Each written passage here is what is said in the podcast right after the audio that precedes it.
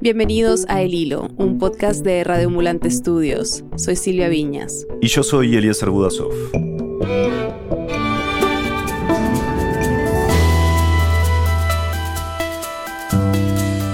Durante esta pandemia, más de 200.000 jóvenes indocumentados que llegaron como niños a Estados Unidos ocupan puestos esenciales en la primera línea de batalla contra el coronavirus.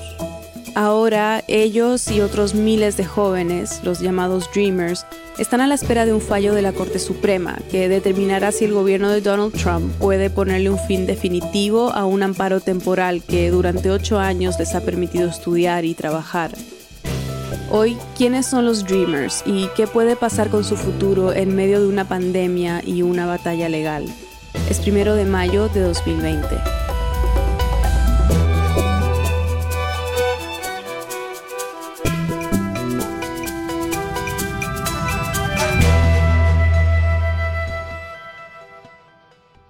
Dreamer es una persona joven que llegó a Estados Unidos o que fue traído a Estados Unidos desde muy chico. La periodista Fernanda Echavarri cubre temas de inmigración y comunidades migrantes para la revista Mother Jones. La palabra dreamers viene de una propuesta que nunca se convirtió en ley, que se llamaba el Dream Act. Es un proyecto de ley que busca darles un estatuto legal permanente a los que llegaron como niños a Estados Unidos. El primer Dream Act se presentó en 2001, pero después de casi dos décadas, múltiples modificaciones al documento original, nuevas propuestas y negociaciones en el Congreso, sigue siendo solo un proyecto.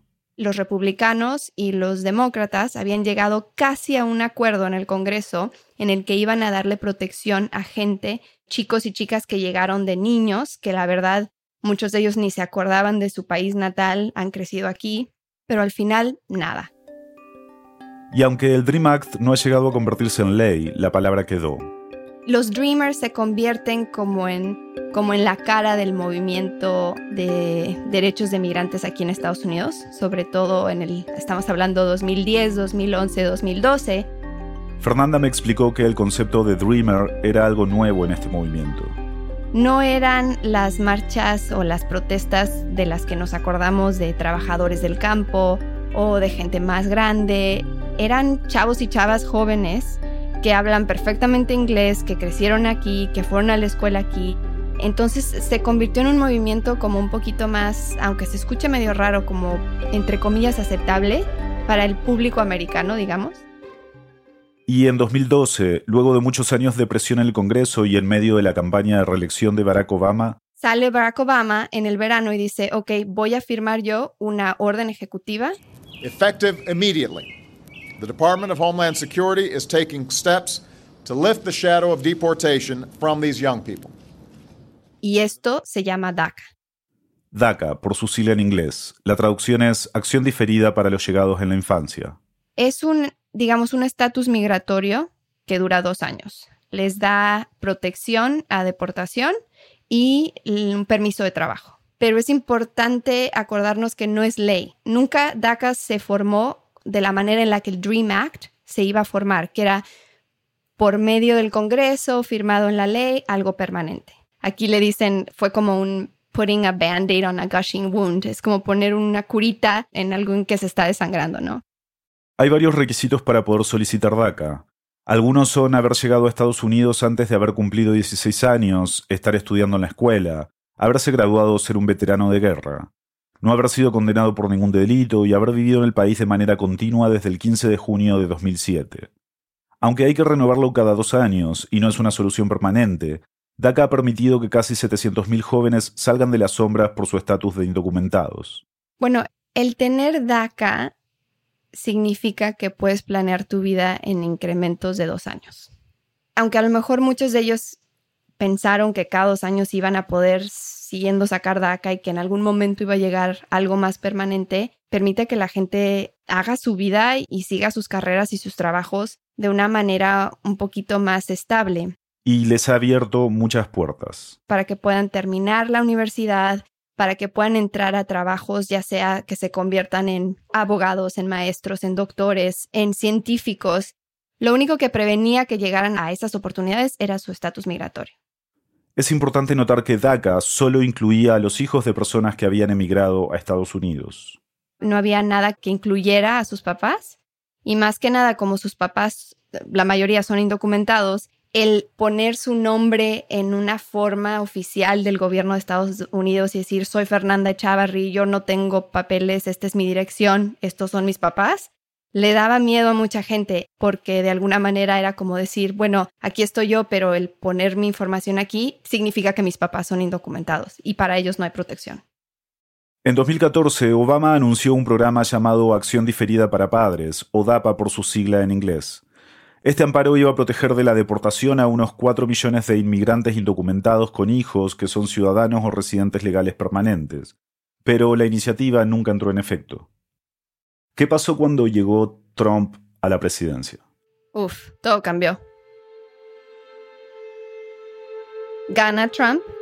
De hecho, yo me acuerdo, el día después de las elecciones aquí en Estados Unidos, me metí a Twitter y puse un mensaje así de, oye, si tienes DACA, ¿qué sientes? Y uf, me llegaron un chorro de mensajes de, personas de, de, todas las edades, de los más chicos, dreamers, y de los ya más grandes que ya tienen hijos, que formaron familia aquí, que sentían una ansiedad enorme de, bueno, pues en cuanto llegue Trump a la Casa Blanca en enero del 2017, bye bye, ¿no? A cinco días de tomar posesión, Trump salió en una entrevista en la cadena ABC y le preguntaron sobre los Dreamers.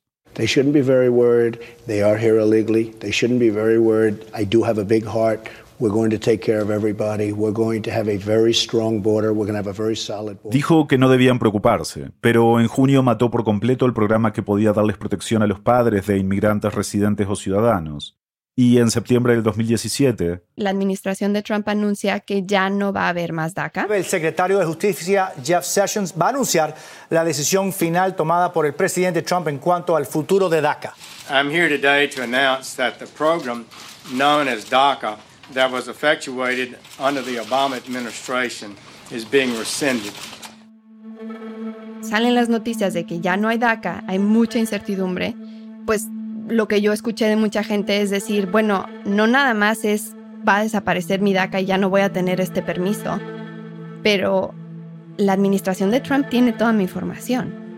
¿Qué es lo que va a pararlos de que lleguen a mi casa, toquen la puerta y digan, ok, ya no tienes DACA, sabemos que estás aquí sin papeles, vámonos de regreso, o a sus familias?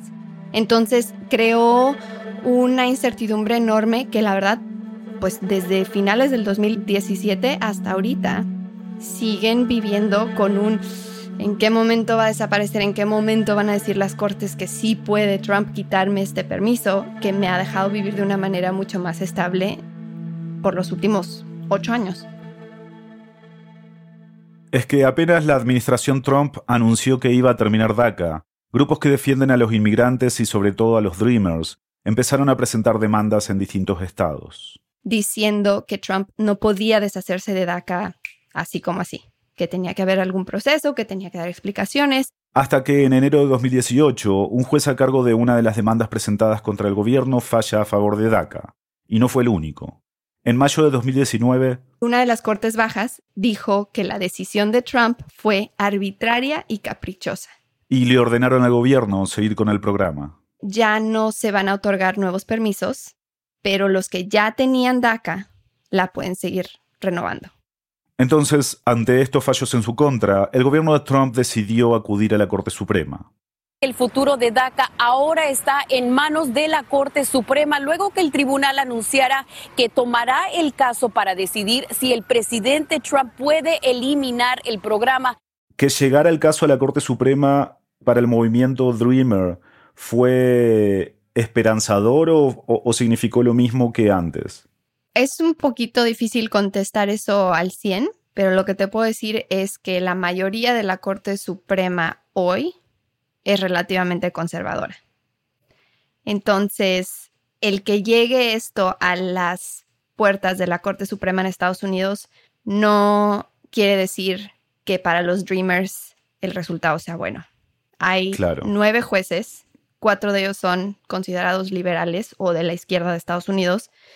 Cuatro de ellos son más conservadores.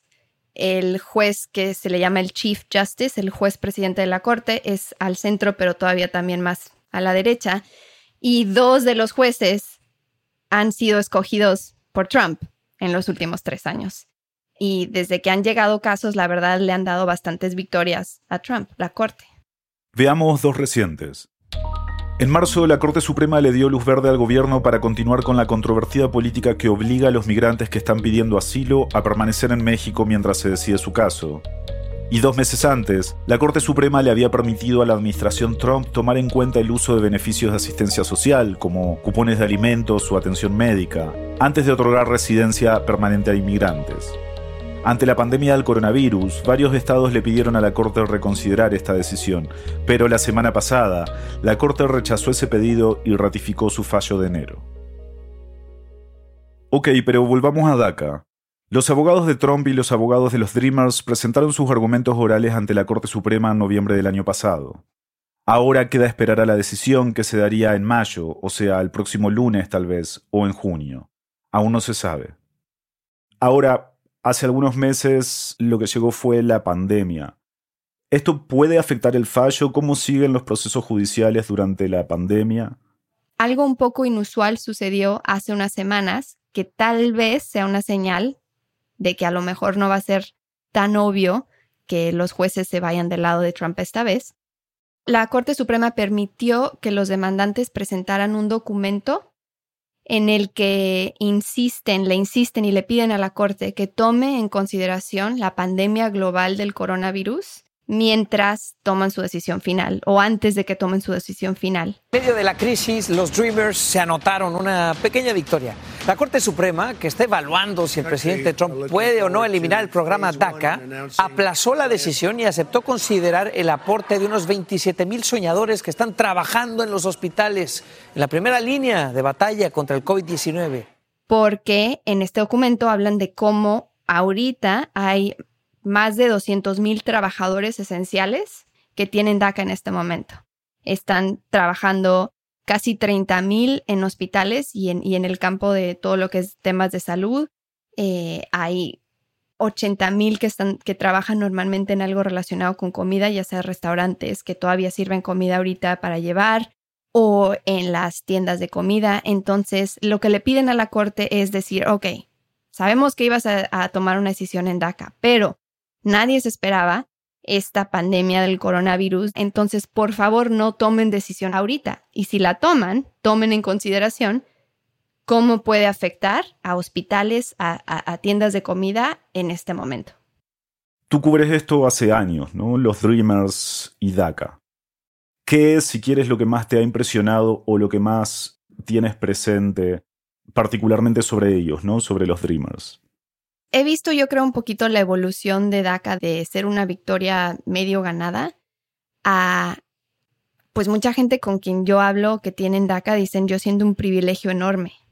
Es como soy uno de los suertudos que puede tener esta estabilidad, aunque sea una estabilidad que no es permanente, es una estabilidad que los ha dejado hacer una vida muy diferente a sus compañeros que no tienen DACA.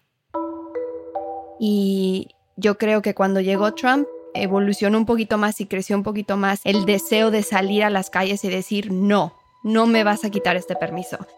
Veme la cara, soy el asistente de, tu dentista, soy la maestra de tu hijo, soy el doctor que está trabajando ahorita con pacientes del coronavirus o la enfermera que está en el hospital cuidando a tu abuelito.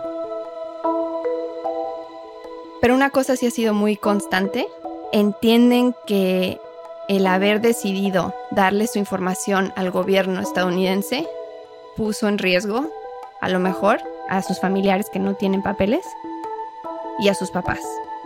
¿Y si la Corte decide que el gobierno de Trump puede eliminar DACA a ellos mismos?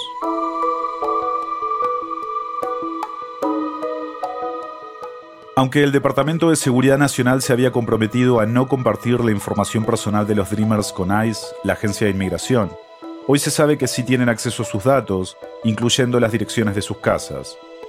Esto quiere decir que si la próxima semana o en junio DACA desaparece, ICE sabría exactamente a dónde ir a buscar a los Dreamers y a sus padres, que en tiempos de cuarentena suelen estar en sus casas.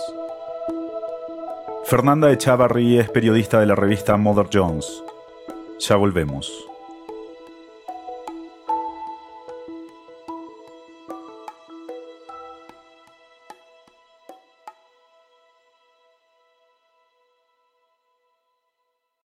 Hola, soy Álvaro Céspedes, productor de El Hilo. Durante la emergencia del coronavirus, el periodismo riguroso y de calidad es un servicio esencial. Los periodistas estamos ahí, en primera línea, verificando y amplificando información útil para comprender y reaccionar a una situación sin precedentes. Pero hacer nuestro trabajo es costoso y necesitamos tu ayuda. Por eso, el próximo martes se celebra Giving Newsday, una iniciativa global para que apoyes con una donación a algún medio periodístico que te haya servido durante la pandemia.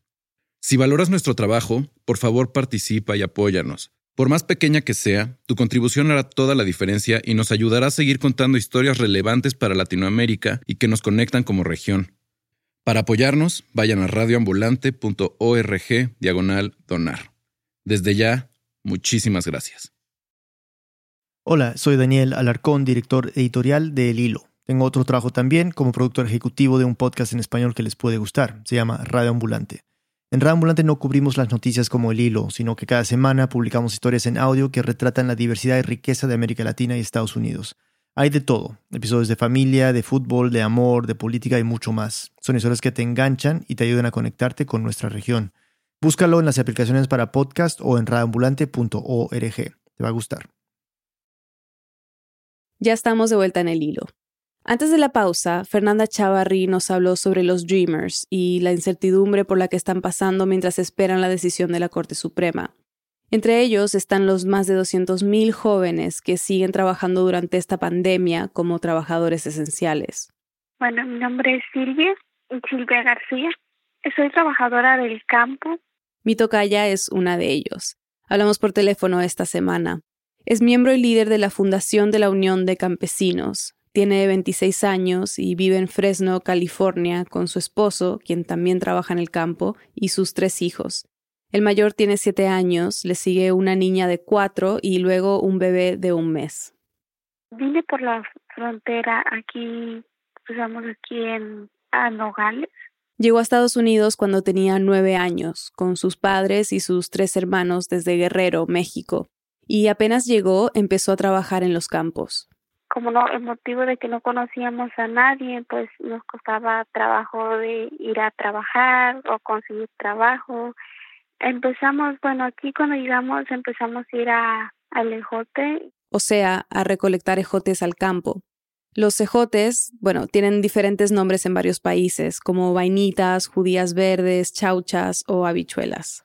Ya después este fuimos a Oregon, fuimos a la pista de de fresa, de, de mora y de ahí nuevamente volvimos a, a regresar aquí en Fresno. En Fresno fue al colegio y cursó hasta el penúltimo año de secundaria y en el 2013 se enteró sobre DACA. Y tenía esa desconfianza de, de como decir, si aplico, entonces qué, qué va a pasar, eso de que estaban diciendo que nuestra información iba a llegar a inmigración, y entonces estaba con esa duda y qué tal si no califico inmigración ah, a toda mi información y entonces este no apliqué en ese momento apliqué apenas en el 2017 Tenía 23 años. Se lo aprobaron y pudo seguir trabajando con la tranquilidad de que tenía esa protección, aunque fuera temporal. ¿Cómo ha sido trabajar ahora desde que empezó la pandemia? Pues es algo difícil también porque este pues en el campo el mayordomo, un líder trae este como 20 personas hay veces que tenemos que reunirnos todo por el motivo de que nos tienen que explicar cómo quieren la pizca, cómo quieren la fruta y entonces este todos nos reunimos y de esas personas pues no sabemos en dónde estuvieron, no sabemos si ellos están contagiados o no y pues ahí estamos todos y pues este tenemos ese miedo de también de contagiarnos y de regresar a casa y contagiar a nuestros hijos. Silvia está tomándose un tiempo para estar con su bebé recién nacido, pero su esposo sigue trabajando todos los días en el campo, tomando precauciones por el virus. Soy un estudiante eh, de un programa de másters, eh, vivo en los Estados Unidos y obviamente, como ustedes saben, soy recipiente de DACA. Eh, y por el momento, durante la pandemia, ahora también soy una trabajadora esencial. Ella es Aurea. Bueno, ese no es su nombre, pero nos pidió que la llamemos así para proteger su identidad. Es ecuatoriana y mientras estudia su posgrado en Carolina del Norte, trabaja como técnica farmacéutica. Llegó a Estados Unidos con 15 años. La compañía en la que trabajaba su papá en Ecuador se fue abajo y algunos negocios que trató de sacar adelante no funcionaron, entonces decidieron irse. Yo me acuerdo básicamente que un día mi papá me preguntó, este, ¿te gustaría ir a vivir en los Estados Unidos? Y claro, cuando uno es pequeño, 14, 13 años, todo le parece chévere, ¿no? Entonces, claro, yo dije, claro, me encantaría. Eh, pero ya otra cosa es venir acá y, tener la, experiencia de, emigrar a otro país y básicamente empezar desde cero es completamente diferente a lo que uno se imagina cuando le preguntan. Hablaba inglés, entonces ese no fue un gran problema al llegar. Lo que fue difícil, obviamente, es eh, tratar de hacer la vida sin, sin la familia, o sea, sin las cosas que uno eh, solía hacer todo el tiempo. Eh, yo creo que, eso es lo más difícil de, de, emigrar a cualquier lado, es desarraigarse de la familia y de las tradiciones que, que han estado en la vida de uno por siempre. Ahora dice que en 2012, apenas salió DACA, estaba lista para mandar sus documentos. Y yo me acuerdo, estaba viendo la televisión el rato que pasó, fue como, no sé, o sea, fue una emoción tan grande porque tantas puertas se me... Básicamente estudiar, que era lo que yo más quería y se me abrieron bastantes puertas y fue un... No puedo describir, o sea, yo no puedo describir ese sentimiento que tuve cuando, cuando sucedió, cuando yo fui a la universidad a registrarme. Yo creo que nunca había sentido una emoción más grande. Con becas y diferentes trabajos ha podido costear sus estudios y también ayudar con cuentas de la casa. Paga los gastos de su auto, su comida. Empezó a trabajar en la farmacia hace tres años porque le quedaba cerca de su casa. Cuando empezó la pandemia, eh, no voy a mentir que estaba muy asustada, eh, básicamente porque uno nunca sabe con quién se va a topar. Yo me acuerdo que me puse una máscara y yo empecé a, protegerme un poco y, la compañía todavía no había dado esas leyes de que podías ponerte máscara, guantes, todas esas cosas.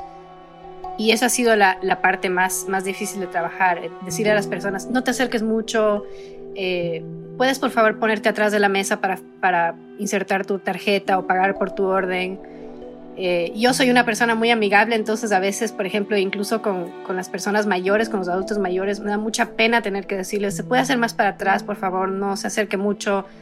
Eh, tengo clientes que me conocen de años, que muchos me dan abrazos y, realmente mm, decirle a las personas que no te den un abrazo va contra la naturaleza humana. Soy Ana Laura González, uh, soy una enfermera en Austin, Texas. Hablé con Ana Laura justo después de un turno de 13 horas que había hecho en el hospital. Trabaja en el área de cuidados intensivos, en traumatología.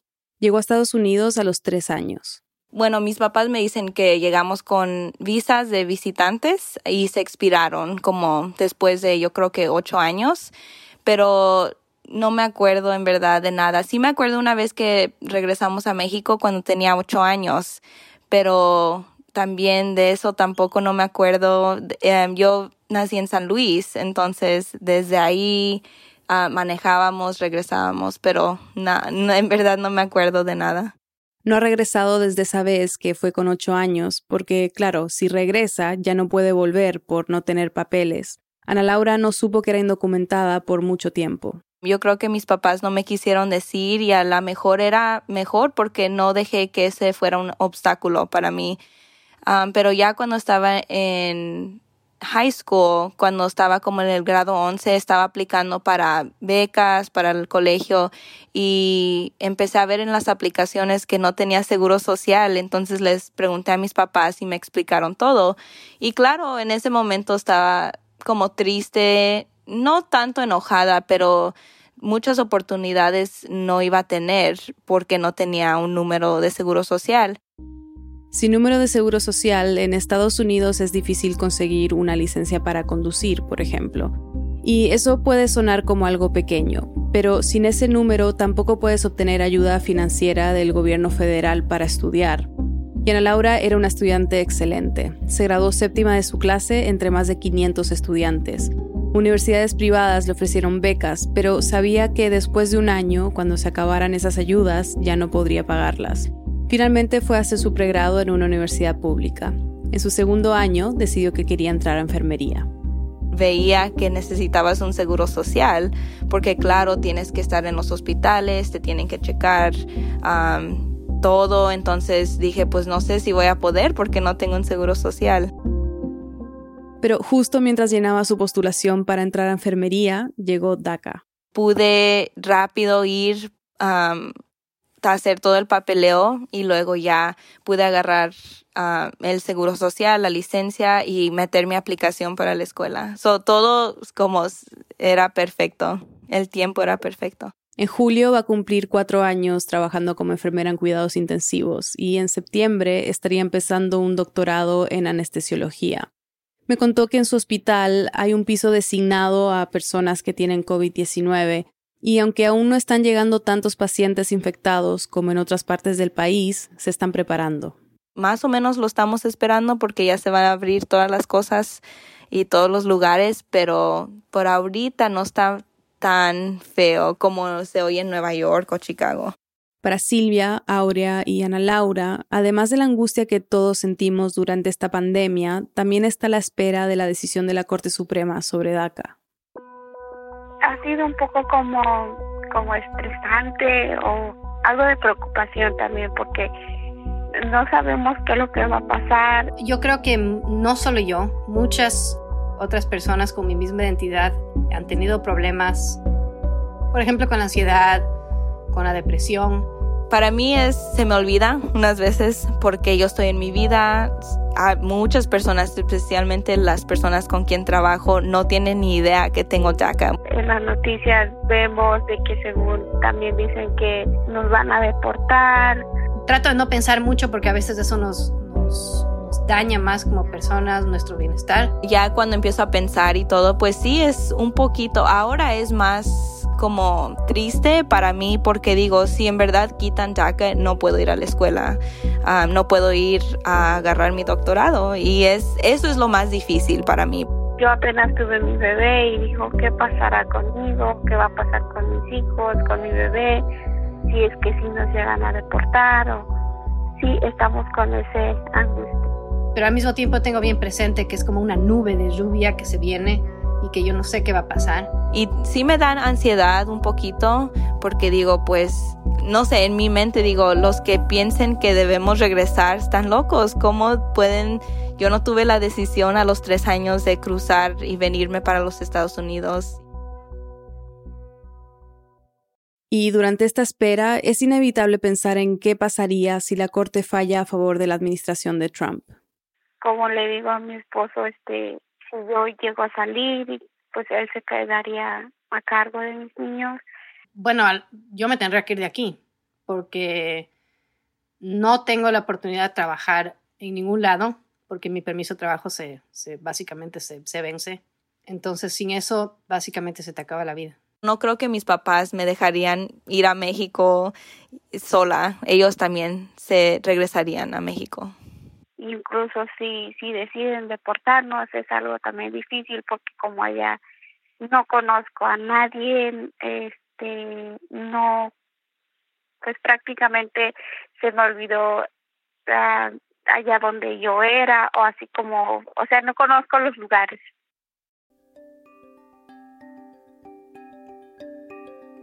Ya que se acerca un poquito más, espero que la comunidad vea cómo los Dreamers están ayudando ahorita en estos tiempos. Hay muchas enfermeras, doctores, enfermeros, doctoras y personas que están enfrente. Al mismo tiempo me pongo a pensar y digo, a ver, yo vine acá a los 15 años y fue lo más difícil que he tenido que hacer en toda mi vida y estoy bien y estamos bien aquí. Para mí, yo sé que donde yo soy plantada, ahí florezco. Entonces, si yo estoy aquí en los Estados Unidos, estoy haciendo el trabajo de Dios, estoy amando a las personas la mejor manera que yo pueda. Y si me mandan a México, mi, no termino ahí, no me doy por vencida, yo voy a florecer allá en México también, en lo que yo haga. Entonces, sea cual sea la decisión, todo saldrá bien a la final. O sea, puede que sea un poco difícil, pero en la perspectiva de lo que ya he vivido, yo creo que no puede ser más difícil de lo que ya he vivido ahora.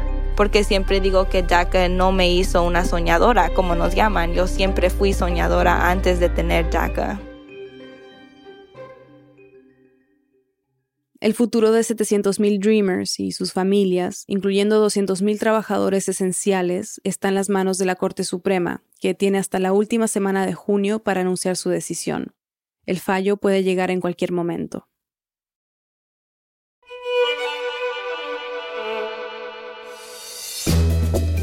En el hilo somos Daniel Alarcón, Álvaro Céspedes, Andrea López Cruzado, Elías González, Laura Rojas Aponte, Jorge Caraballo, Miranda Mazariegos y Carolina Guerrero. Nuestro tema musical lo compuso Pauchi Sasaki. Gracias al equipo de Radio Ambulante por todo su apoyo y colaboración para sacar adelante este podcast. El hilo es una producción de Radio Ambulante Estudios. Agradecemos de manera muy especial a los oyentes que nos han apoyado con sus contribuciones en nuestro programa de membresías. Sin ustedes, esto no sería posible. Yo soy Eliezer Budasov. Y yo soy Silvia Viñas. Gracias por escuchar.